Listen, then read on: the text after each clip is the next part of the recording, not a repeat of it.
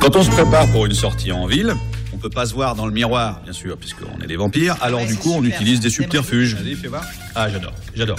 C'est un peu pénible cette histoire de reflet. Même si c'est toujours une bonne occasion pour se faire des petites blagues. Eh les mecs, regardez Il y a une tasse fantôme dans le miroir, elle flotte toute seule. Du coup, le regard des autres est hyper important pour peaufiner nos looks et atteindre euh, la perfection. Quoi. Oui, c'est vrai, certains de nos habits viennent de Ouais. nos victimes. On peut très bien sucer quelqu'un et se dire Ouh, j'adore son pantalon. Mais il est cool ce treillis Non, c'est horrible. Tu mets pas ça. Pour être un bon vampire, il faut déjà être naturellement sexy. Physiquement, on a l'obligation d'être au top pour attirer nos proies. Alors on se fait des petites simulations pour voir si on s'excite nous-mêmes. Alors? Non, ça va pas, je suis absolument pas excitant. Mais non, dis pas ça. Vas-y, fais-moi faire Michael Jackson pour voir. Ouais, pas mal. En fait, les gens ont une image extrêmement glamour du vampire. Ça fait complètement partie de notre ADN. C'est comme ça, on n'y peut rien. Alors on peut pas se permettre de décevoir nos victimes. Au bout du compte, c'est une forme de respect envers les gens qu'on va dévorer.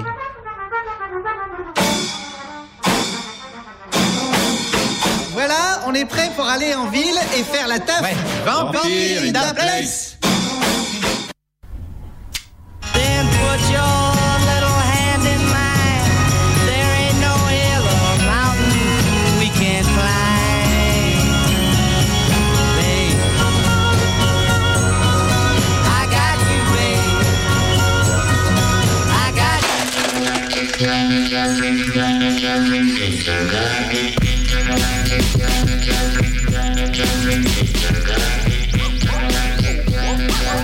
Et bonjour à toutes et à tous, vous êtes sur Radio Canus en 2.2, la plus rebelle des radios. Ah bah ça, fait, cinq fois que ça fait ça, faut que j'apprenne à couper le son quand je lance, donc je reprends comme toujours. Vous êtes sur Radio Canus en 2.2, la plus rebelle des radios, pour le 78e congrès de futurologie, émission de science-fiction, mais pas que, présentée par l'équipe de programmation du festival Les Intergalactiques. Et aujourd'hui, j'ai le plaisir d'accueillir une coprogrammatrice du festival, mais pas que, parce qu'elle est aussi programmatrice d'autres festivals, mais pas que. Euh, elle est beaucoup de choses.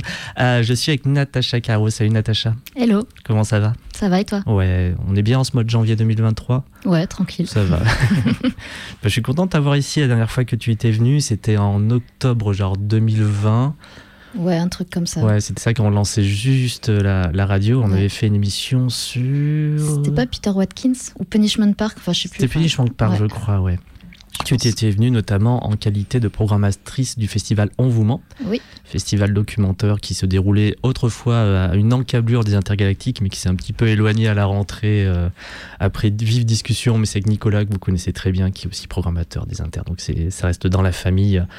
Euh, et ben écoute, Natacha, la semaine dernière, je t'ai écrit en mode tiens, euh, qu'est-ce que je fais cette semaine, comme je fais assez assez régulièrement pour programmer. Et on a décidé de parler euh, de deux choses, l'un allant avec l'autre. Premier, donc, c'est il s'agit du, festi- euh, du festival du film What We Do in the Shadow, euh, vampire en toute intimité pour, la, Ouais. pour le titre français, et aussi ben, élargir un peu au genre documentaire en, en général, tout simplement. Euh, que dire, que dire? Eh ben, qu'est-ce que que représente ce film pour toi, Natacha? Alors, qu'est-ce qu'il représente pour moi? Euh, Je crois que c'est le film que j'ai le plus vu euh, en VF. Euh, c'est un film que j'adore. Bah, déjà, j'adore les faux docus et je pense que c'est l'un des meilleurs faux docus euh, jamais sortis au monde. Euh, il est super drôle et il a une certaine magie dans le sens où le film, on peut, enfin, pour moi, il y a c'est deux films en un en fait. On peut à la fois le découvrir en VO que en VF. On va pouvoir discuter de cette partie Ouais. VOVF, effectivement, Ouais, qui, est carrément. un- qui- qui peut être un vif débat hein, parmi les cinéphiles, effectivement. Oui, mais ça, c'est, enfin, ce film, c'est l'exception. Il date de quand, ce film? 2014. 2014. ouais. Donc c'est un film néo-zélandais, c'est ça? C'est ça, ouais, réalisé par euh, Jemaine Clément et Taika Waititi. Mhm. Il a fait Jojo Rabbit. euh, c'est son dernier film, je crois, qu'il a réalisé, Jojo Il a- Rabbit. Non, il a Il fait en a- il en a Thor fait un 2, là. C'était qui est sorti l'année dernière. Ah oui, Ouais, mais je suis fait- pas les Marvel. Bon, on va parler des bons ça. films. Euh, ouais, et en fait, euh, Vampire en toute intimité, donc c'est une co-réalisation avec son copain Jemaine Clément. Mhm. qu'il a connu, ils se sont connus hein, à l'université. Ils ont fait pas mal de trucs ensemble. Euh, ça vient à la base d'un court métrage. Voilà, donc Vampi- Vampire en toute intimité, à la base, c'est un court métrage. Ils sont, qui, je sais plus la date du court métrage, mais après, ils l'ont- adapté en long métrage, qui n'est pas sorti en France, il Mhm. me semble. Il est sorti dans 3-4 pays. Voilà. Et euh, qu'est-ce que raconte ce film? Alors, c'est très très simple. C'est un, c'est une équipe de tournage qui vient, euh, qui vient euh, faire un documentaire sur le quotidien des vampires au XXIe siècle. Il y a une colloque de vampires qui s'est installée à Wellington ou à Limoges en VF. Ouais, qui s'est installée à Limoges ou à Wellington. Et en fait, on suit leur quotidien. euh, ça, va des, ça va des problématiques aussi bêtes que euh, qui doit faire la vaisselle euh, ou euh, ben, comment, comment manger, enfin, comment sucer les gens, boire le sang des gens au quotidien. voilà, c'est hilarant. Oui, le, le genre documentaire s'y prête extrêmement bien, puisqu'on est à la fois sur. bah, le titre français n'est pas si mauvais, Vampire en toute intimité, puisqu'on Oui. est effectivement sur cette intimité de la colocation qui se met en place. Oui. C'est des vampires en plus qui sont euh, de différentes générations. On a notamment le vieux vampire Trenosferatu. Oui. On a celui qui est plus Vlad Tepes, hein, qui est plus Dracula, etc. D'autres plus récents, un peu plus grand daddy à la Anne Rice. C'est ça. Euh, on a voilà, c'est plusieurs générations en plus de, de- de vampires et de euh, et qu'on va dire de, de manières d'être qui se croisent euh, dans un ton extrêmement comique. Bah, il y a euh, Bernard. Alors, je, je donne les prénoms en français. Euh, euh, Bernard, je me souviens plus son nom en anglais. Euh, Bernard qui a 8000 ans, du coup c'est le plus vieux. Mhm. Et euh, c'est lui en fait qui convertit tout le monde. Qui, à chaque fois qu'il mord, il dit bah tu seras un vampire. Et euh, je trouve ça très très drôle en fait que ce soit que lui qui fasse pas que manger les gens. Lui Ouais. il, il convertit aussi les vampires. Et il y a le dernier arrivé. En, bah t'as, non, comment il s'appelle bah, Taika Waititi qui joue. du coup, je me confonds les noms. Emric en français, Mhm. Viago en anglais, du coup qui joue le, qui joue le petit dandy. Vladislav, bah, du coup en français, je me souviens plus comment il s'appelle. C'est pas grave. Euh, c'est Jamen Clément qui joue. Mhm. Et euh, lui, c'est un vampire qui vient du Moyen-Âge, je crois. Et l'autre, c'est Deacon. Et pareil, je me souviens plus en français. Je confonds tout. Ah si, il y en a un qui s'appelle Miguel et l'autre qui s'appelle Nick, je crois. Bon, bref. Et, euh, et lui, Deacon, je me souviens plus. Enfin, c'est un, c'est un mec, il était euh, en mode euh, sac à dos. Et puis, hop, un jour, il arrive en train de Sylvanie. Et puis, il se fait mordre, euh, voilà, comme ça. Et, euh, et oui, le dernier arrivé, c'est JC. Euh, lui, c'est un vampire de deux mois, donc c'est le tout nouveau de la coloc. et il fait, euh, il est un peu mal reçu par euh, par les autres vampires qui ont des très grandes habitudes, enfin qui ont des très vieilles habitudes. Par exemple, ils connaissent pas Internet, ils connaissent pas tout plein de choses comme ça, et du coup, JC vient leur euh, apporter la technologie Avec son ami d'ailleurs. euh, avec euh, son ami euh, Stu en Stu- anglais. Oui, c'est Stu en anglais. et je crois ouais. qu'il s'appelle Gilles en français. Gilles, ok. Je sais plus. Enfin, c'est des noms débiles à chaque fois. Bon, bah parlons un peu de cette VOVF alors. Euh, moi, je l'ai découvert en VO, j'ai regardé des bouts de VF, mais j'ai pas accroché, donc Ouais. j'ai toujours regardé en VO. Quelle, euh, quelle préférence as-tu, Natacha? Ah bah ma préférence c'est la VF. Euh, Alors, elle est faite par qui et qu'est-ce que tu y trouves? Elle est faite par euh, Nicolas et Bruno. Donc euh, Nicolas et Bruno, c'est un, euh, c'est un duo de, on peut dire comiques, d'auteurs euh, comiques qui font, qui sont connus pour faire des détournements, messages à caractère informatif par exemple. Mhm. Voilà, donc ils sont spécialisés dans, comment dire, dans la voix off, dans la voix parodique. Je sais pas trop comment expliquer. euh, Bah, les caractères à, à message informatif, pour euh, replacer, pour ceux qui ne connaissent pas, c'était des petites euh, capsules qui passaient sur Canal+, qui reprenaient des vieilles vidéos d'entreprise et les doublaient pour en rendre un truc euh, complètement comique et très Voilà. très drôle, qu'on peut retrouver très facilement sur YouTube. hein, elles sont toutes disponibles, je crois. Euh, et, euh, et effectivement, il y avait cette petite patte de ces deux-là. Ils ont aussi fait derrière à la recherche de l'ultrasex, qui Oui. était un peu leur dernière grosse réalisation euh, dans le, dans le genre, hors euh, cette, ce doublage. Si je dis pas de bêtises, je connais pas trop leur, leur carrière non plus. Euh, si, oui, ils ont, ils ont, oui, en détournement, ils ont fait ça aussi. C'est Mhm. un long métrage. Enfin, un long métrage, il doit durer une heure ou une heure dix, quelque chose comme ça. C'était une commande de Canal Plus pour les 30 ans de Canal Plus, en fait. Ouais. Et du coup, c'est un, c'est un montage de films porno des années 70-80. euh, c'est super pété. Et du coup, ils font les voix et c'est, ça n'a aucun sens. Chose qu'on a pu diffuser à droite à gauche dans le festival lors des soirées grands détournements qui ont Ouais. pu être organisées. euh, bon, il y avait quoi au Périscope, puis j'ai oublié où on l'a fait, c'est un peu ou à la boulangerie du Prado. Et c'est des soirées effectivement qui vont avec le film Le Grand Détournement ou la classe, améri- euh, la classe américaine ou Derrick contre Superman. Donc c'est euh, ben, tout simplement c'est, ce côté comique de, de, de faire des voix sur des acteurs célèbres ou des, des films de célèbres, etc. pour, pour les détourner et rendre forcément un effet tout à fait généralement très réussi.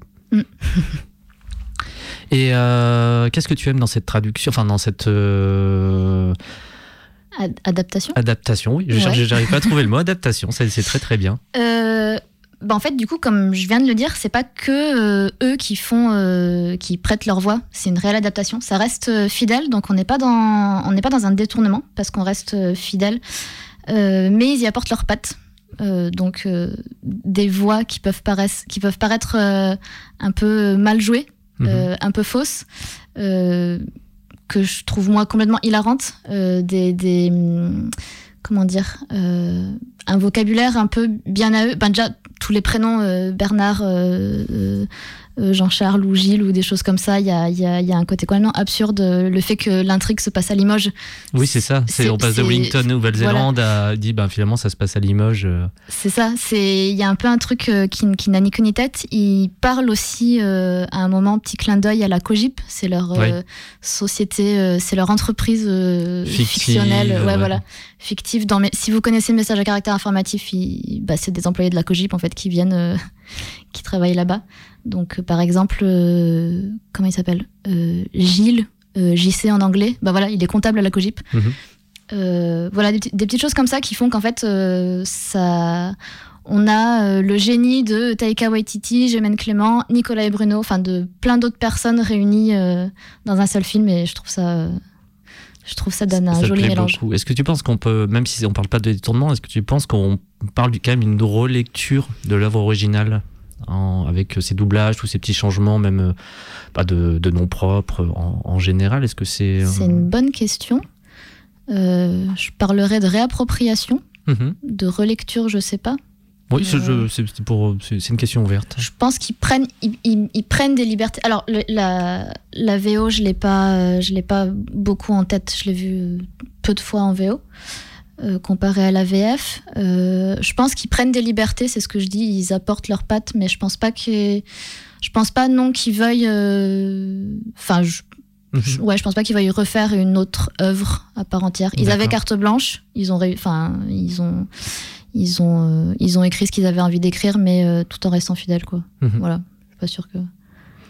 Ok. Euh, les thématiques de ce film sont bon, sont assez nombreuses. On a, elle donc, euh, elle aborde le genre documentaire qui effectivement me semble, être- moi en tout cas aussi, euh, je pense comme toi, le meilleur genre pour produire cette histoire en fait. Oui. Ce côté, ben, cette caméra qui s'invite auprès de ces vampires un peu zarbis, hein, parce qu'ils sont, ben, ils nous font rire, etc. Par leur décalage, par leur euh, par leur, ben, leurs interactions, etc. Euh, Est-ce que toi, tu aurais pu quand même imaginer un autre genre pour, pour ce film? Ouh là là. les, les Français Euh, veulent des réponses. Non, euh, franchement, alors, je me suis, alors je me suis pas posé la question, mais euh, je le vois pas autrement comme un faux docu, parce qu'on est, euh, je pense que si on le fait comme comme une fiction euh, où la caméra est invisible, on se fait chier quoi, parce que clairement il parle de vaisselle, il parle de, il parle de, Il ouais, parle à la caméra aussi. Oui, voilà, il Mhm. y, a, il y, a, il y a quand même des interviews face cam euh, qui, qui. Et ça, c'est ça, c'est génial parce que ça rajoute des petits détails. Euh, par exemple, comment il s'appelle euh, le, le dandy Emmerich, joué par Taika Waititi, qui, euh, bah, qui explique en fait, euh, qui explique au réalisateur, enfin à l'équipe de tournage, qu'en fait, il est arrivé à Limoges euh, par amour. Mhm. Et, mais qu'en fait, son esclave, parce qu'en fait, les vampires ont des esclaves parce qu'ils font pas les tâches ménagères. Mais en fait, son esclave s'est trompé de destination et du coup, il est arrivé à Limoges euh, trois ans plus tard et sa, son amoureux s'était déjà marié. Donc euh, et voilà. Et ça, je pense que je, je, je suis. Je pense que hors interview, hors face caméra, euh, ça serait difficile de le de l'expliquer peut-être. Qu'est-ce qu'on connaît de la production, la pré enfin les conditions de production de ce film? Donc c'était un court métrage au départ. je, je, je, suis pas pour te piéger, Natacha. hein, je te Ouais. promets, je, je, je pose mes petites questions. Euh, oui, parce que moi j'en sais pas tant rien. Moi j'ai découvert ce film. euh, Il a dû apparaître sur Netflix à un moment où je sais pas. Il est arrivé Oui, très il tôt était sur Netflix. Il, il est arrivé Il très tôt sur Netflix, donc c'était à l'époque. Et euh, je suis tombé dessus. Puis j'ai vu qu'il y avait Jamen Clement dedans que j'adore Mhm. puisque je suis un gros fan de Fly the Concorde depuis ben, que ça existe. Et même euh, pas mal de gens de, de l'assaut qui ont créé les inter, etc. On, se faisait des soirées Fly the Concorde, etc. Enfin. C'est vraiment un énorme délire. Euh, et en plus, il y a aussi un autre acteur de Fly the Concorde qui apparaît, euh, celui qui joue Brett, euh, dans, qui joue le producteur dans Il- la série télé. Mais il me semble Il qu'il joue un- est producteur aussi, non? Dans le, Ah, il, peut-être. il- il fait partie soit de l'écriture, soit de la production. Mais je sur- pense, surtout, il apparaît en tant qu'acteur, en tant que chef des loups-garous. Oui. c'est lui quoi. Et euh, bon, il nous manque, euh, il nous en manque un sur les trois. Et, euh, et ouais, donc c'était vraiment une belle surprise et c'est pour moi c'était un coup de cœur assez immédiat et tous les gens à qui j'ai pu le montrer euh, derrière étaient en mode oh mais c'est trop bien, etc. Mm. Quoi. Euh, Est-ce que tu sais qu'il y a une série télé qui est sortie derrière? Est-ce que tu Oui. l'as regardée? Je n'ai absolument pas regardé la série. Ok. Parce que j'ai appris il y a pas longtemps, en fait, qu'elle existait. Et euh, quand j'ai regardé le casting, il me semble que le casting est complètement différent. ah c'est ouais, il y a plus voilà. personne. Et quand j'ai regardé le casting, ça m'a un peu démotivée. Donc j'avoue, j'ai pas, j'ai, je me suis pas intéressée à la série. Moi, j'ai regardé deux saisons, j'ai pas vu la troisième de mémoire. C'est, euh, moi, je trouve ça vachement moins bien. Je trouve que la série est vachement moins bien. Je sais qu'il y a des grands fans, par contre, qui sont, qui même parfois certains préfèrent la série au film. Ça m'échappe un peu, mais pourquoi pas. Euh, et euh, mais ça reste dans le même mood, euh, clairement, avec de- des personnages un petit peu différents. Il y a un couple de vampires au milieu de tout ça. Il y a une grosse histoire auprès justement d'un des larbins qui, euh, qui s'avère être un, de nature un chasseur de vampires, etc. Et euh, leur relation avec son maître qui, qui, qui est assez rigolote. C'est pas une mauvaise série. Et ils ajoutent un autre vampire. Euh, qu'on n'a pas dans le film originel, Euh, c'est un vampire psychique, c'est-à-dire que c'est quelqu'un qui se nourrit des émotions des gens. En fait, c'est quelqu'un qui est- c'est quelqu'un qui bosse dans, dans une boîte et qui est genre une espèce de comptable co- complètement ennuyant. Et en ennuyant les gens, en fait, il se nourrit de ça. Et donc c'est, euh, je, dirais que c'est le meilleur ajout de la série. Et ça reste pas une mauvaise série, mais elle m'a fait peu rire au final. Euh, J'ai un peu insisté pour continuer à la regarder. Je préfère le film de, de très très loin. Ouais, Ouais. ok. Moi, du coup, j'ai pas envie de la regarder. C'est pas, bon, c'est, je crois que c'est 10 épisodes de 30 minutes par saison, donc c'est pas, heureusement, Ok. c'est pas un truc extrêmement euh, violent à regarder, c'est pas 24 fois 45 minutes, Mm. comme on peut se taper des fois, où c'est un peu l'enfer, quoi. ok. Euh, Qu'est-ce qu'on peut dire de beau sur ce film encore? Donc, toi, c'est un de tes films préférés? Ouais, à peu près.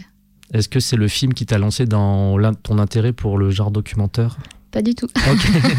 Est-ce que c'est un autre film, du coup?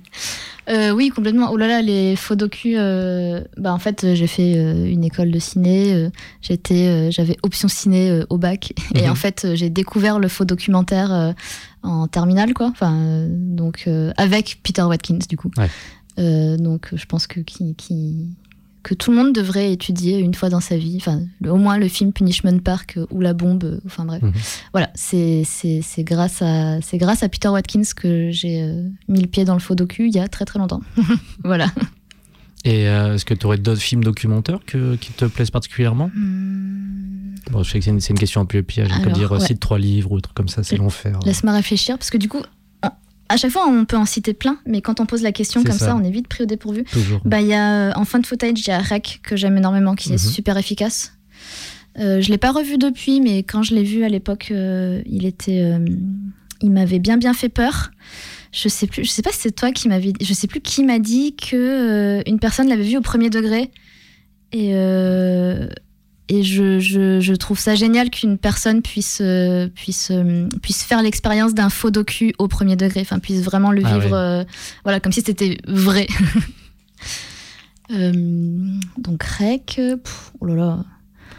Enfin, Ouais, en plus j'ai fait de la prog à Envoûment, donc euh, j'en ai mille en tête, mais euh, Moi, bah, pour, pour meubler en attendant, je, moi, je peux donner mon premier sou- gros souvenir de faux docu. C'était, bah, au- autre, euh, outre euh, le phone footage Cannibal Holocaust, il y avait eu, bah, c'était plus phone footage d'ailleurs, il y avait eu le projet Blair Witch. ah oui. J'étais jeune quand Oui, je l'ai vu et je l'ai vu au cinéma. Il m'avait, il m'avait terrifié au, au plus haut degré. Mm. Euh, et que j'avais trouvé ça extrêmement bon euh, comme, euh, comme film. En tout cas, j'avais beaucoup aimé le genre. Bon, est-ce qu'on a une grosse différence entre documentaire et phone footage? Le phone footage est un type de documentaire. Ok, c'est un, sous-genre du coup. Voilà, Ouais. on peut dire comme ça. En vrai, documentaire, c'est un peu un fourre-tout. Il y a, on, on peut voir tout genre de film. Bah là, par exemple, euh, Vampire en toute intimité, c'est un, on peut dire que c'est un docu parodique. Je sais Mhm. pas trop comment le dire, Euh, mais oui, on peut voir de tout. On peut voir du film social, on peut voir de l'horreur, on peut voir du, du, du- du fantastique, de la SF euh, dans un faux docu. Voilà. Ok. Et est-ce qu'en phone footage, tu as des euh, souvenirs? On a aussi Cloverfield en plus récent et en, en méga produit qui t'est tombé à un Euh, moment. euh. Il y en a un. Alors, il y en a un. C'est euh, les documents interdits. Euh, c'est- Je crois que c'est un réalisateur français en Ah Ouais, plus. tout qui à fait. l'a- C'est en 89 que ça a été diffusé. C'est une série de courtes vidéos en fait. Où c'est. euh, Alors comment expliquer ça? Où, euh, On est plus sur de l'ambiance, sur du bizarre. Mhm. Euh, pour prendre l'exemple, par exemple, euh, quand on regarde la cassette dans le film, si- alors si je me mélange pas les films d'horreur, dans le film The Ring, c'est ça? On regarde une cassette hein, dans The Ring, non? Euh, oui, je crois, ouais, ouais. Ouais, bah c'est une cassette un peu. Elle fait pas forcément peur, mais elle a une ambiance tellement cringe que du coup elle en devient euh, effrayante. Bah, les documents interdits, je dirais que c'est un peu ça. C'est une série de courtes vidéos. euh, Réalisé par, euh, par Jean-Teddy Philippe, et effectivement, Voilà, de 89 à 2010, euh, ça. qui passait sur Arte notamment. et ça, je recommande vivant, euh, vivement pour les personnes qui veulent regarder des fun footage. voilà. Bah, Nicolas est très très fan et puis il connaît bien, Oui, je crois, je. Jean-Teddy Philippe de ça. Bon, on fera, faut qu'on fasse un truc autour de ça un jour, Nicolas connaît aux inter ou autre, quoi. Euh, continuons un petit peu. Euh, donc, tu, toi, tu, euh, tu sors du lycée, tu es un peu fan de documentaires, etc. Et derrière ça, donc, tu, tu as fait, je sais pas, si, fait partie du festival On vous ment Ouais. Qui travaille donc sur ce genre-là. Alors pas juste après le lycée, mais Oui, après, ce sera un peu court, il t'aurait quel âge sinon, quoi. Bonjour. Et euh, est-ce que toi, tu avais vocation à vouloir réaliser des choses comme ça? En monter En tant que monteuse, puisque tu es monteuse de métier, c'est qu'on t'a pas, Ouais. pas tant présenté que ça. Euh, est-ce que toi, c'est quelque chose que tu trouverais, on va dire, euh, euh, j'arrive pas à trouver le mot. Euh, moi, je vais dire, c'est pas le bon mot, mais on va dire euh, enrichissant de travailler dessus. Euh, sur un faux docu, j'en sais rien. Stimulant. Oh là là, Je- je, c'est- je cherchais le mot stimulant. Alors, je monte des documentaires. J'ai monté des documentaires pour la télé, des choses très premier degré, etc. Euh, je pense que ce serait fun. Euh, ce serait un bon exercice de style Mhm. de monter du faux docu. Euh, après, ce qui est. pff, là, pour le coup, c'est pas tant le montage qui prime, je pense, dans le faux docu. C'est vraiment l'intention, la réalisation. Ouais. Enfin, c'est euh, comment tu. Enfin, déjà, puisque la caméra fait partie intégralement de la diégèse, faudrait. euh, bah, faudrait, euh, faudrait se dire, bah voilà, euh, comment je justifie ma caméra, euh, Mhm. comment j'écris, comment j'écris les signes d'interview, parce que c'est pas c'est pas un genre feignant. c'est pas parce qu'on envoie plein de, plein de, plein de, une chose pareille plein de fun footage ou de faux docu aujourd'hui parce que ça a le vent en poupe. que c'est que c'est un genre feignant ou enfin facile à faire quoi. Mhm. C'est pour justifier la caméra, faut y aller, faut écrire, faut faut faut avoir des bons personnages qui euh, qui puissent parler à la caméra ou que la ou que la personne derrière la caméra puisse interagir et il faut que ce soit justifié en fait. Sinon sinon c'est pas un faux docu. Donc, est-ce que tu penses qu'il y a une écriture narrative qui est différente entre, on va dire, le documenteur et le non-documenteur Ah, tout à fait. Je, Ouais. je pense, oui. Mhm. Bah, déjà, rien que le, par le. En fait, dans un documentaire ou même dans un film de fiction euh, classique, entre guillemets, on fait en sorte d'effacer la caméra, de pas montrer l'envers du décor. Là, dans un faux docu, on fait exprès de montrer l'envers du décor. Enfin, Mhm. on, on On simule. signifie, voilà, on, on signifie euh, en permanence la présence de la caméra. Voilà, par exemple, dans Rec, euh, c'est une équipe de tournage euh, qui va faire un documentaire, euh, enfin, une journaliste qui va faire un, un reportage sur les pompiers ou je ne sais plus, enfin, je j'ai plus tous les détails en tête. Oui, qui suit des pompiers qui font une intervention dans un immeuble et puis ça part, voilà, ça part ça. en live Et en fait, bah, du coup, tu as la journaliste qui est. euh, euh, qui doit être filmée en fait c'est Mhm. le c'est euh, l'info c'est euh, c'est l'image qui prime enfin là c'est enfin c'est l'image est une arme quoi c'est un peu ça on, on voit complètement ça dans Punishment Park aussi Mhm. Sans spoiler mais dans un faux docu le but c'est de casser le quatrième mur quoi c'est de c'est de prendre à partie le spectateur qui soit plus assis sur sa chaise euh, mais lui dire euh, regarde attends tu, tu, tu regardes un film mais tu es aussi complice de ce qui est en train de se passer Mhm. Et euh, voilà Je je voulais en venir. Ouais, dans, dans Vampire On en parlait de narration, Oui. de, de différence de narration et d'écriture du au final de. Et dans Vampire en toute intimité aussi, t'as bah, t'as des petits exemples comme ça dans le, dans, le- dans le film qui, qui rappellent qu'on est en train de filmer un documentaire. Par exemple, bah, la, la rencontre avec le loup-garou, euh, avec euh, le gang de loups-garous que j'adore. Euh, les loups-garous qui regardent la caméra et qui disent Eh, euh, c'est quoi ces caméras? Vous tournez un clip? Enfin, Je trouve ça juste super drôle. Bon, là, du coup, la présence des caméras euh, euh, rend euh, des scènes comiques. Enfin, c'est pour le biais de la comédie, en fait. Mais euh, On a une série extrêmement connue qui a connue, même reconnue, reconnue, qui est même un classique du genre maintenant. C'est The Office qui a utilisé Ouais. aussi ce, ce genre-là. bon chef-d'œuvre, escient, ouais. The Office. Ouais.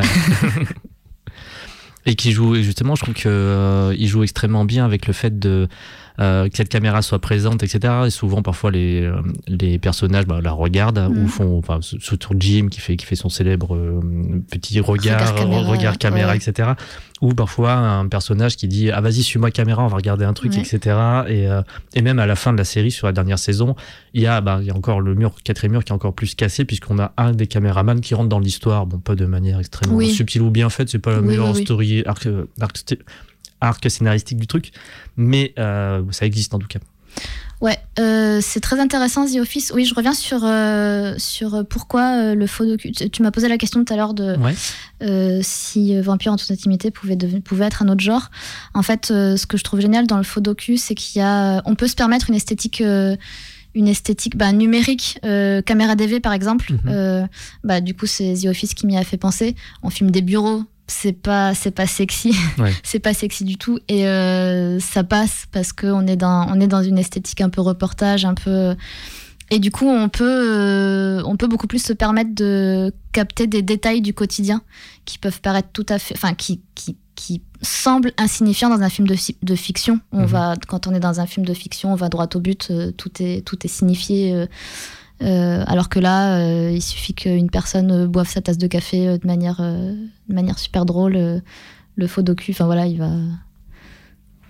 Et euh, est-ce que et justement est-ce que on pourrait pas dire alors ça je sais qu'on a déjà discuté qu'on s'est Mm. un peu disputé à ce sujet-là Avatar 2 Avatar 2 ouais mais on y bah, j'avais un invité pendant 3 heures hier soir sur Twitch etc on a bien évité d'en parler on a parlé de 50 films enfin il a parlé de 50 films mais j'étais surtout en technique euh, et on sait qu'Avatar 2 on va se faire une émission pour ça mais je, je vais, je vais tous vous prendre en fait je vais faire une émission je suis avec vous vous êtes en face de moi puis je vais faire bon bah on y va Tous contre Jal. Ouais, c'est ça, mais je suis prêt, je vous attends. Euh, non, euh, est-ce que justement. Non, c'est que je t'avais dit ça euh, un peu en rigolant, et puis c'était- une belle discussion qu'on avait eue euh, sur le fait que, ben, est-ce que le documentaire euh, ne permet pas, en fait, que techniquement on se prenne moins la tête Oui. sur, sur la prise d'image, etc. Oui, mais ouais. ça, oui, enfin oui et non, complètement. Alors, je vais faire une- un petit historique. Euh, techniquement, on se prend moins la tête depuis l'arrivée du numérique en fait, et depuis euh, le fait que financièrement, euh, tout le monde puisse s'acheter un réflexe ou un DSLR et sortir sa caméra, même son portable. Il y a des films qui sont tournés à l'iPhone. Mhm.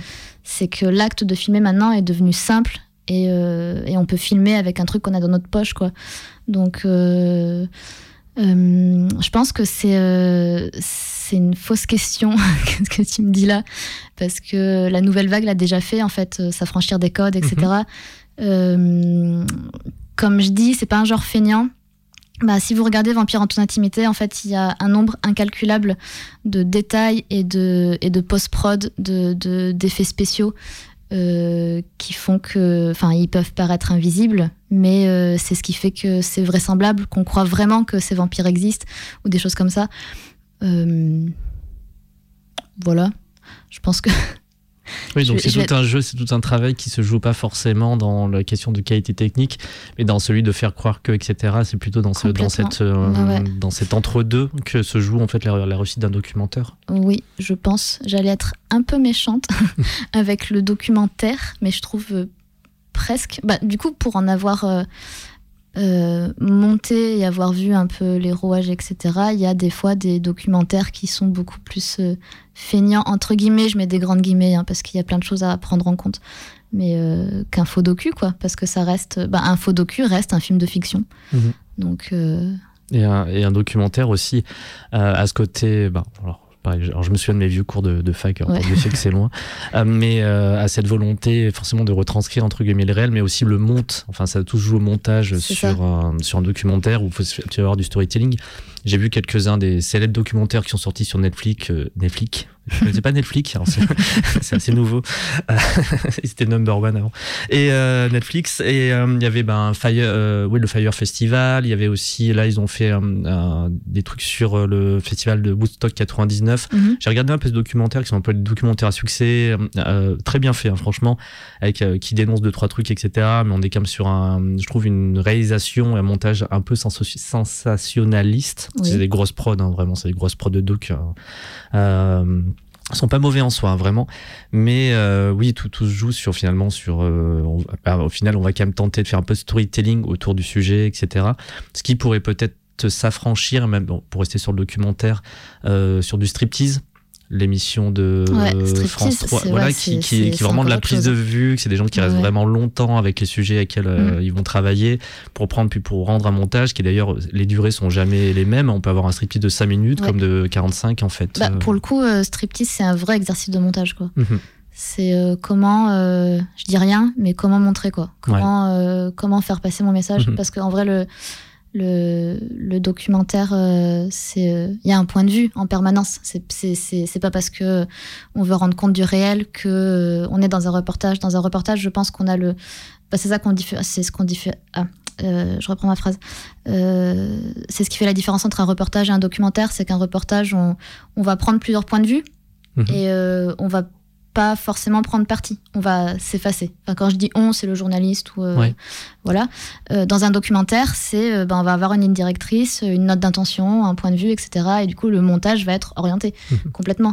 Je pense à bah, parce que c'est un, un docu que j'ai revu il y a pas longtemps. C'est un pays qui se tient sage. Ouais. Euh, on, on sait ce qu'il veut dire Dufresne. on sait que euh, quand tu vois, euh, quand il balance des images de violences policières, bah, on sait qu'il soutient pas forcément les flics, quoi. Enfin, Ouais. qu'il qu'il dénonce quelque chose et euh, voilà. Je me souviens plus du tout ce que tu disais de ta question ni rien. Bon, le- j'étais parti sur striptease en fait, Ah etc. oui. Qui sont d'ailleurs euh, qui ont vocation d'être plutôt des tranches de vie généralement. Complètement. C'est ça. C'est vrai qu'on peut dire ça euh, comme ça, ouais. Et est-ce que tu penses qu'il y a... bah, j'imagine que oui. En fait, enfin, euh, c'est plutôt peut-être éventuellement, mais pareil, c'est sans te demander de citer trop de trucs et te prendre au dépourvu. Mhm. Euh, qu'est-ce qui, si tu en as vu, et qu'est-ce qui pour toi fait un mauvais documentaire? Bah, je pense que ça se voit très vite. Euh, bah, c'est les intentions de la personne. C'est euh, typiquement dire oh tiens je veux faire un faux docu, je veux faire un film, je veux faire un faux docu, ça a l'air simple. Bah non, partant de Il y là, a des gens comme ça. partant de là, t'es sûr que tu vas faire un mauvais film, mais ça s'applique à tout en final. C'est, Ouais. oui, c'est pas que le faux docu, euh, ça s'applique à tous les films, ça s'applique à toute prod, à toute, euh, à- oui, à toute production en réalité. euh, Mhm. Si tu te dis que ça va être simple et qu'en fait euh, tu fais euh, paf paf, euh, ça rend un truc mauve. Eh ben écoute, tu as choisi une petite musique qu'on on a mis émission, etc. Euh, il s'agit de euh, ah c'est bah, Norma Tenega lequel Dead. Oui. C'est bah, la musique du générique en C'est fait ça, c'est la musique du générique de début. qu'ils ont repris du coup pour euh, pour la série aussi, c'est la même. Ok, d'accord. Donc je mets ça de ce pas, si tout, si tout fonctionne bien.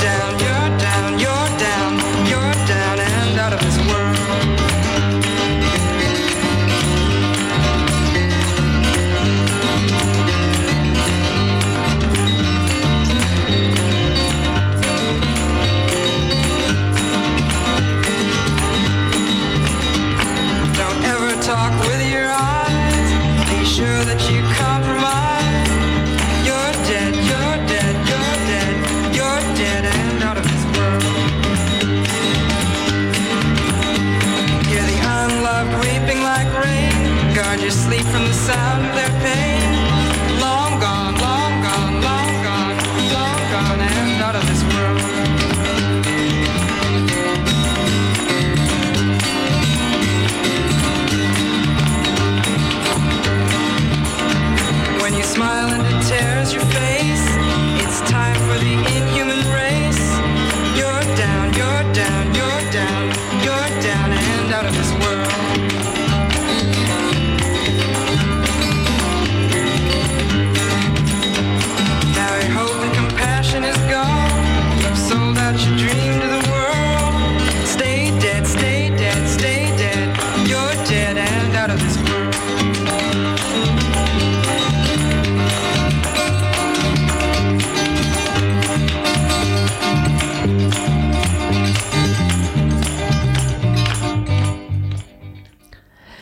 toujours sur Radio Canus 102.2, la plus rebelle des radios, pour le 78e congrès de futurologie, émission de science-fiction proposée par l'équipe de programmation du festival Les Intergalactiques. Et je suis en compagnie de Natasha Caro, avec qui nous parlons ben, du film What We Do in the Shadow et euh, le genre documentaire en général, puis le documentaire, puis le cinéma, et puis, euh, Voilà. puis le monde et les arts, La le- vie. la tout. vie, tout ça, on, on est là-dessus actuellement. Euh, donc, je- si j'avais posé ma dernière question sur, sur, le, sur les. Euh, est-ce- Qu'est-ce qui fait un bon documentaire? Qu'est-ce qui fait un mauvais do- documentaire? Alors, Ouais. tu vois, le documentaire, il filme. Tu vois, mais il filme. Le mauvais documentaire, bah. Tu vois, il filme, mais. bah, il filme, quoi. ah, la vieille blague des, des inconnus, quoi. on peut vraiment la mettre un petit peu partout. Euh, donc, sur euh, What to Do the Shadow, c'est vrai qu'on est passé un petit peu rapidement sur le, le côté VF en disant donc euh, c'était. Ouais. Ben, c'est comment? C'est Bruno et Euh, Nicolas et Bruno. Nicolas et Bruno, c'est j'ai oublié le premier prénom. Ouais. Euh, mais on a d'autres grands noms du coup qui, se- Oui. qui participent à cette VF. Dis, dis, dis-nous en plus, Il y a un petit casting, euh, donc Nicolas et Bruno qui font plusieurs voix. Il y a aussi Alexandre Astier qui joue Vladislav ou Geoffroy, voilà, Geoffroy Ok, en français. est dedans. Fred Testo, Bruno Salomon, voilà des petites, une petite équipe de gens qui font bien de la, de la- comment on dit, La, De- la- la, euh, du doublage. qui sont comédiens de doublage.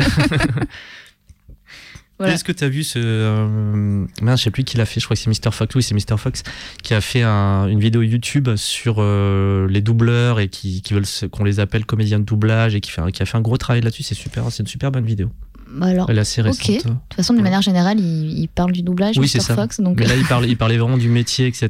Et que les, les, euh, les doubleurs c'est les sa dernière vidéo, non? Ouais, c'est, je crois que c'est sa Bah, dernière, elle sortie il y a quelques semaines. hein. Je l'ai pas vu sa dernière vidéo, mais il me semble qu'il en parlait avant aussi. Enfin, qu'il montrait un peu l'envers du décor de comment on Oui, double. oui, oui. euh, euh, ouais, non, super intéressant. Ouais. Mais euh, À voir. Donc, je, petit conseil à l'antenne de, de Radio Canu.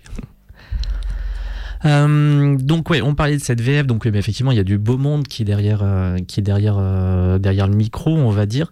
Euh, est-ce qu'on reconnaît un peu les, par exemple, Alexandre Astier, pour le premier qui me vient en tête. Est-ce qu'on, est-ce qu'on reconnaît un peu le style Astier derrière le, le jeu qu'il met derrière son Euh, perso- il- personnage? pour moi, pas du tout. Ok. moi, si on me l'avait pas dit, je- j'aurais j'aurais mis encore des années à pas savoir que c'était Ah Alexandre ouais. Astier. Euh, mais j'ai discuté avec des amis qui m'ont dit mais si ça s'entend vachement. Enfin donc euh, je sais pas si c'est moi qui ai quand même un biais ou euh, ou si C'est pas Astier qui joue le roi Arthur, quoi. Euh, non. Ouais. Après, on, on reconnaît sa voix, mais on reconnaît pas forcément sa patte, vu Mhm. que l'écriture, c'est Nicolas et Bruno quand même. Ouais. Là, on reconnaît l'écriture de Nicolas et Bruno, mais pas d'Alexandre Astier. Il prête juste sa voix. Ok. Voilà. Et euh, c'est vrai qu'on a écouté le générique. Est-ce que tu as des petites choses à dire sur ce très Ouais. beau générique dont nous venons écouter il y, a, il y a deux minutes la Alors, musique? générique d'ouverture. Déjà, la chanson, je la trouve euh, géniale. Elle est super entraînante. Euh, et du coup, pendant tout le générique d'ouverture, donc c'est la chanson, et en fait, c'est un enchaînement de photos, d'images d'archives, on peut dire ça comme Mhm. ça, d'images d'archives de ces, euh, de ces 3-4 euh, 3-4 vieux vampires, en fait, qui. Bah, qui traversent les âges et en fait on se rend compte qu'ils ont plein de vies, plein de styles différents suivant les époques, euh, qu'ils aiment bien faire la fête. oui parce que c'est ça aussi, c'est- enfin c'est euh, euh, la base, c'est le bal de la mort qui, enfin ils sont invités au bal de la mort qui va avoir lieu, enfin dans pas longtemps, dans un ou deux mois, je sais plus, et qui a lieu tous les 13 ans. Et euh, donc voilà, ils sont invités au bal de la mort et Et il va se passer plein de choses à ce il va se passer moment-là. plein ouais. de choses. Et euh, du coup, voilà, ce générique de début, c'est un enchaînement de, hum, voilà, de, de, de eux à travers les âges, euh, avec tout plein d'époques différentes. Et c'est en ça que je trouve. euh, euh, je disais tout à l'heure, il y a plein d'effets spéciaux, etc. Bah là, on, peut- on peut complètement le voir dans ce générique. C'est-à-dire qu'il doit y avoir, je sais pas combien de photos doit y avoir ou de peintures, etc. Mhm. Mais c'est un mélange de vraies peintures, de vraies images, de vraies images d'archives et de montage photo avec avec leur gueule, quoi, avec la gueule des acteurs dedans. Voilà. Donc je trouve ça. c'est bah, c'est pour la petite anecdote. C'est pas dans le générique, mais je pense que c'est au début du film. Il y a euh, Deacon, comment il s'appelle en français? Miguel. Miguel. Et ben, euh, pendant la Seconde Guerre mondiale, c'était un vampire nazi. et, euh, et en fait, il aidait euh, Hitler à, à monter une, une armée de SS vampires. Et euh, donc, c'est des vraies images d'archives. On voit Hitler, mais on voit euh, Deacon dans ces, euh, incrusté dans ces images d'archives en train, de, en train de, de réveiller tout plein de monde, enfin, en train de transformer tout plein de monde en Ouais. vampire, quoi. Voilà. C'est un bon exemple de, de détournement euh, de détournement d'image. C'est un, un bon générique dans le sens aussi où euh, ça nous permet d'introduire un petit peu les, les personnages et leurs Oui, origines. Si on- si on, on s'arrête un petit peu sur les différents tableaux qui apparaissent, il y a tout un tas d'histoires qui sont mises en place et aussi différentes vagues de, de périodes, puisqu'en fait on voit des tableaux très anciens, Oui. comme on voit des photos qui sont prises au Pola ou avec des trucs des années 80, Ouais, les vieux appareils jetables des années 80, etc. Ouais. Donc il y a eu un gros travail, enfin bah, forcément il y a eu du travail derrière ce film, on s'en doute bien, mais il y a eu, euh, ouais, il y a une vraie intention de, de faire un gros travail sur, euh, la, sur le côté ben, image et photographie du, Oui, des je- personnages. Je pense, je pense que si on y croit autant dans ce film, euh, c'est parce que tous les personnages ont un gros background, quoi. Enfin, Mhm. c'est. euh, ouais, faut, faut, faut, faut quand même euh, mettre à l'image euh, des gens qui ont vécu entre euh, 300 et 8000 ans, quoi. donc, ils- donc, ouais, ils ont un certain passé, et puis. C'est tout ce qu'on c'est tout ce qu'on voit en fait dans ce générique. On a deux minutes où on voit qu'ils ont vécu quoi. Ouais. et, euh, et c'est et c'est aussi simple que euh, un montage photo. Enfin voilà. Simple entre guillemets. Voilà. Il y a autre chose qui est plutôt assez bien rendu parce que ben, ça forcément, euh, j'imagine qu'en écrivant ce, bouc- euh, ce bouquin, en écrivant ce film, euh, il y avait aussi le côté, ben forcément, on va traiter de la culture vampirique et donc de Mhm. forcément, on sait bien que les vampires sont représentés avec tout un tas de pouvoirs très différents. Ils ont peur de l'ail, pas peur de l'ail, l'argent ça leur fait un truc, ça leur fait quelque chose, euh, le soleil, enfin bref, tout, tout bouge selon les représentations qu'on décide de mettre en place. Et donc ce film parodie beaucoup aussi donc ces différents pouvoirs et s'en amuse forcément. Il y a, y a- y a le pouvoir d'hypnose qui marche à moitié, des trucs comme ça. Oui, oui, ils, ils utilisent un peu l'hypnose euh, n'importe comment. Enfin, il y a une scène de repas à un moment où ils font manger euh, ben, des, des humains, enfin des êtres vivants, euh, enfin, ouais, des vivants, Mhm. euh, chez eux, et puis euh, il, il- il leur sert un plat de, un plat, un plat de spaghettis. Et euh, et t'as Miguel, Deacon en anglais, qui, euh, qui hypnotise le mec qui mange les spaghettis. Et il dit Ah, c'est bon les verres que tu manges, etc. et le mec a une alu. Et, et euh, voilà. Il y a aussi. euh, ce que j'aime bien dans ce film, c'est aussi. il se moque énormément de, des clichés du vampire. Il y a un running gag. euh, sur les vierges. Oui. Il faut que les gens qui sucent soient absolument vierges. Et euh, bah, c'est assez rare, du coup, qu'ils qui, qui, euh, aient des victimes vierges. Et à un moment, bah, du coup, tu as une interview euh, d'Icon qui dit Ouais, mais nous, on trouve ça juste super cool de sucer des vierges. Ou sinon, tu as, comment il s'appelle? Vlad- Vladislav Geoffroy en français, euh, qui dit, euh, qui fait une métaphore de merde, qui dit, euh, bah tu vois, les vierges, c'est comme un sandwich, c'est bien de s'assurer que personne n'ait mis sa bite avant. voilà, enfin bref. Et t'as regardé la, la série Flight of the Conchords ou pas? Non, j'ai vu que des extraits. J'ai Ah, vu que des petits extraits. ouais, ouais. C'est euh, c'est, effectivement quand, quand on apprécie J-Man euh, Clément euh, dans, bah, dans ses œuvres, puisqu'il est effectivement acteur, il a fait cette série, et aussi ben, forcément chanteur, parce que c'est Ouais. la base de. Il chante très bien. Ouais, et ses chansons sont très drôles, et euh, je sais plus s'ils font encore. Si, ils doivent tourner encore un petit peu Fly the Concorde, j'imagine. quoi. En tout cas, j'aime bien ce, cet euh, humour. Enfin, est-ce est-ce- Natacha Caro, est-ce qu'il y a un humour néo-zélandais? À la question PLV, j'en sais rien. Putain, Non, non, non, je non. suis non. pas du tout la Tu pro. peux, je tu connais, peux envoyer chier connais, sur euh, cette question, je ne sais pas comment le savoir en vrai. je, je connais que ces deux personnes, malheureusement. Ah non, il y a Peter Jackson. euh, qui, Oui, c'est vrai, sur, les. euh, Mais il joue pas trop. Oh, si, quoique. Il... Si, dans Bad il a fait de la comédie dans. Branded, dans The Feebles, etc. Un peu Ouais. irrévérencieux. euh. Ouais, ouais. Bah, je pense qu'il est.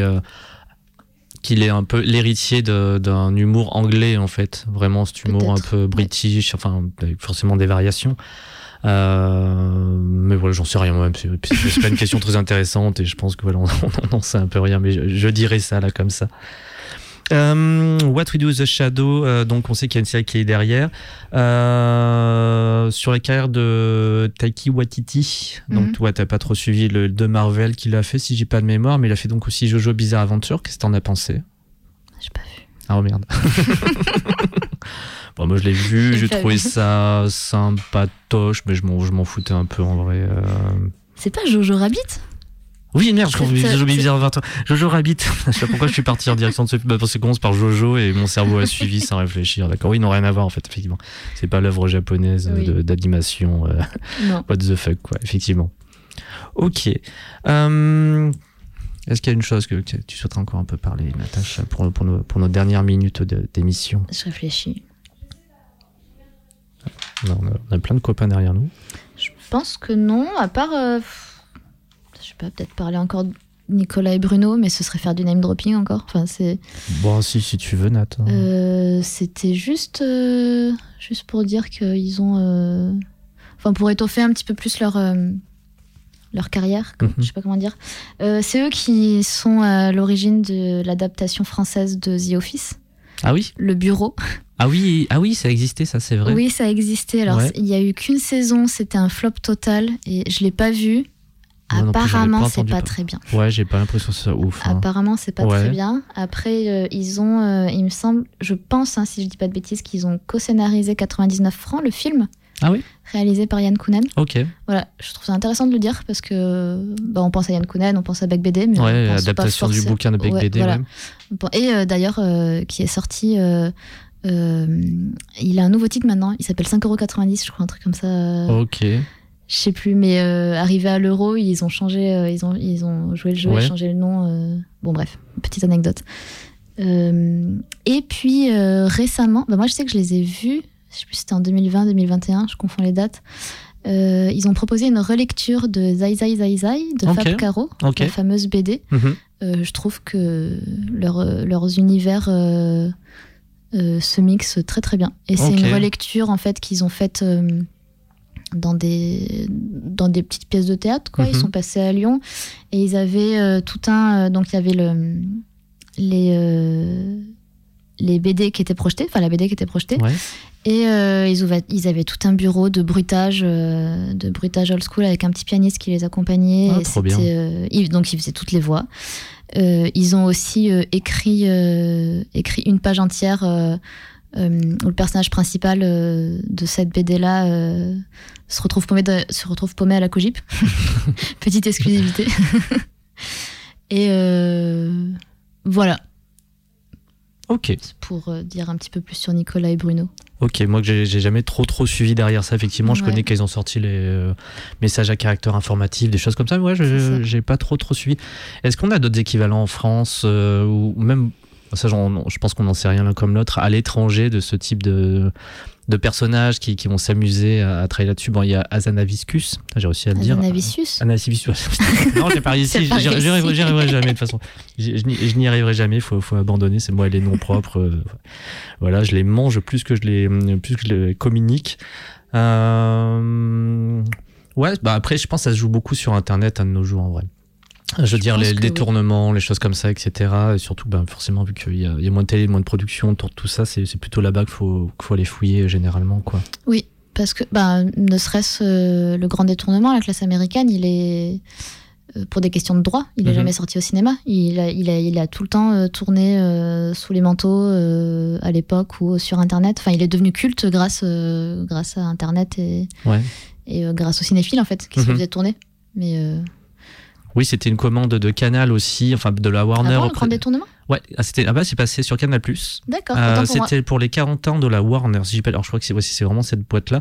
La Warner avait demandé à, à ce qu'ils produisent un truc, genre peut-être mais presque un un truc un peu sérieux, je crois de mémoire. Et Asa- Asa- euh, Aznar, j'en sais rien, putain, euh, avait avait rendu donc ce truc-là en fait, cet objet euh, qui a été diffusé, qui avait été grave, été adoré.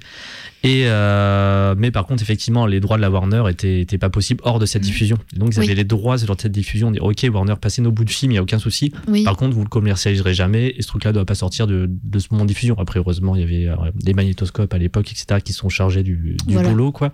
Mais c'est vraiment un- une œuvre qui euh, était censée vraiment être un pur one shot, quoi. oui. Ouais. Et en fait, euh, il dure. Et il y a un, un livre, enfin un livre, c'est le scénario euh, Mhm. écrit Ouais. de la classe américaine avec tout plein de milliards d'anecdotes. euh, Mhm. je vous conseille de l'acheter, il est trop bien. Ouais, il est chouette. Et puis, ce qui est rigolo, c'est que les fans, enfin, au fil, au fil des ans, et même des décennies maintenant, euh, l'ont remasterisé, ont récupéré les, euh, les images un peu en HD, Blu-ray, etc. Des films pour refaire des remasters, etc., qui sont vraiment faits, faits au fil du temps. Il y a, il y a 15 ans, c'était au format DVD, donc je sais pas eu DVD, mais non, on est passé au format Blu-ray, etc. Et donc, il y a vraiment une pérennité qui s'est fait au fil du temps. Et je pense une tolérance de la Warner par rapport à ça, tant que je pense que les gens gagnent pas de thunes avec, euh, ou, Oui. ou abusent. Enfin, le bouquin, c'est pas grave, c'est c'est que des. euh, ce n'est qu'un, des écrits, c'est juste les, les dialogues, etc. Donc c'est c'est Mm. pas, c'est pas très méchant. Euh, mais oui, je pense qu'il y a une tolérance. Enfin, la Warner, enfin, au début des années 2000, la Qatar a fait bon, bon, laisse tomber, on va laisser ce truc là se balader. Et euh, contrairement à Message à caractère pornographique, Mhm. donc euh, à la recherche de l'ultrasex de Nicolas et Bruno, Mhm. il me semble que par contre, eux, ils, ont, ils avaient une banque de films porno qu'ils ont acheté. Enfin, ils ont acheté Ouais. un lot de films porno et je... c'est beaucoup moins cher que les Oui, films qu'on voit dans Warner, exactement. qu'un film d'Orson Welles, par exemple. De ouf. Mais euh, donc voilà, eux pour le coup, enfin il y a un DVD qui existe, euh, il y a même un, un flimvre qui existe. Ah oui. Donc euh, le, le DVD euh, et le livre dans un dans un package, Mhm. ça fait une jolie petite œuvre. Voilà donc pour enfin pour le coup, un message à caractère pornographique, on peut le trouver assez facilement. Ouais. Bah, D'ailleurs, la classe américaine, juste, euh, tu peux le télécharger. Oui, ça, ça, il est dispo de partout. Justement, les, les fans sont assez contents de le mettre à disposition dans les qualités Oui. sur lesquelles ils ont travaillé. Donc, c'est vraiment un truc qui se diffuse un peu à l'ancienne ère d'Internet. Sur ses premiers euh, balbutiements, on disait Ah, c'est le partage mondial de savoir, etc. Bon, on a vu ce que ça a donné. ça se passe pas très bien concrètement.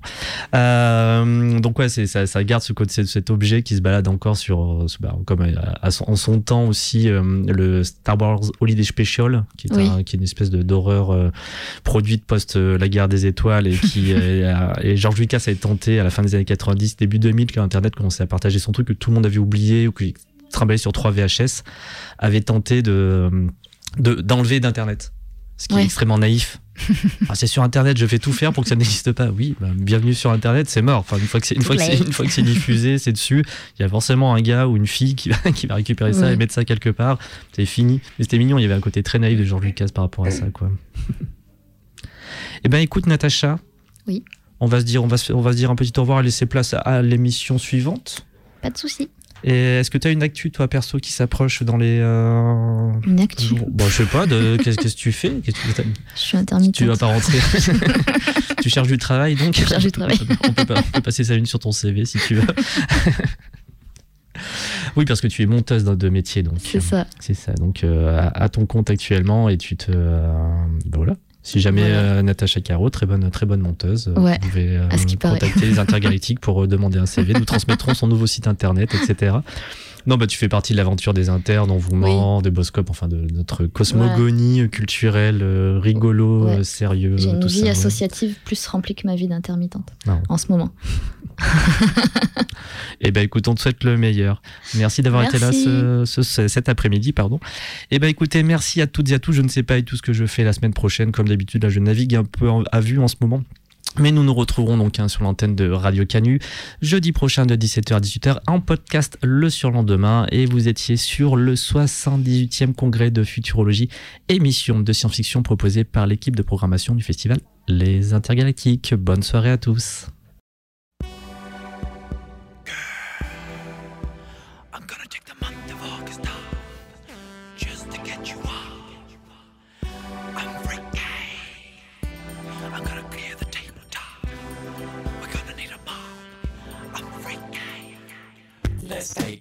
Photo of a goat in a boat and then we can float in the moat and be. Freaky. Let's take my body and we'll cover it with honey. Stick some money to the honey. Now I'm covered in money, honey. I go outside onto the ledge and push my ass against the glass. You can act like you don't know me. I take a cup and then I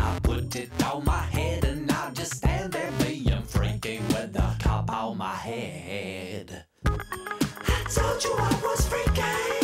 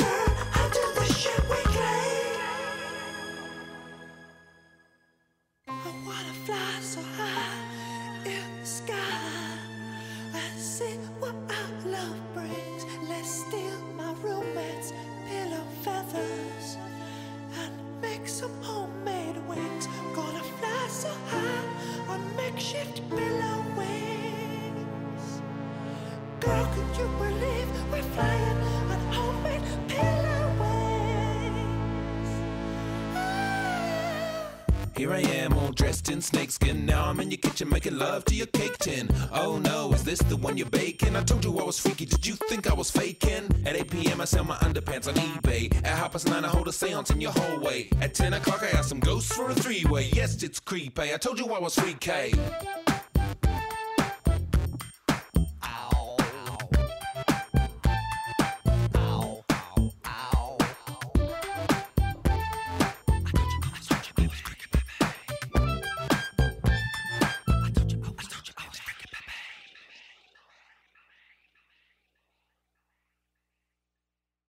Gars, je sens qu'il y a des loups-garous là.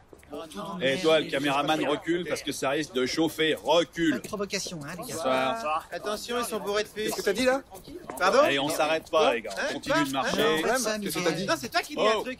Vous filmez quoi Vous faites un clip C'est bon, les loups, on veut pas de problème.